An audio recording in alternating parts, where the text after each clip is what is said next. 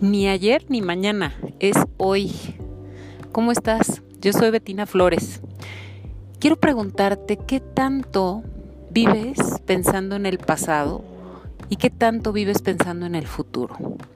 A ver, hay muchas personas que pasan la vida pensando en el pasado, en el ayer, en lo que pudo ser y no fue, o en cómo pudo haber hecho mejor las cosas, o en lo que le hicieron, y entonces vive guardando rencores y resentimientos, y vuelve a sufrir y vuelve a, a padecer todo lo que ya no se puede cambiar porque ya pasó.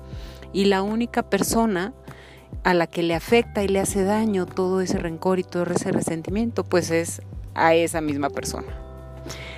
¿Qué tanto de tu vida se te está yendo por estar en el pasado? ¿O qué tanto de tu vida se te está yendo por estar en el futuro, por estar preocupado por qué va a suceder, por si se van a dar las cosas o no, por si vas a tener éxito o no, por si vas a tener salud o no, por si vas a ser bien aceptado por los demás o no? ¿Qué tanto de tu tiempo se te está yendo en pensar en las cosas del futuro? Déjame decirte una cosa, la vida se nos puede ir como agua entre los dedos, se nos puede esfumar, porque el momento presente se nos va por estar pensando en el pasado y por estar pensando en el futuro.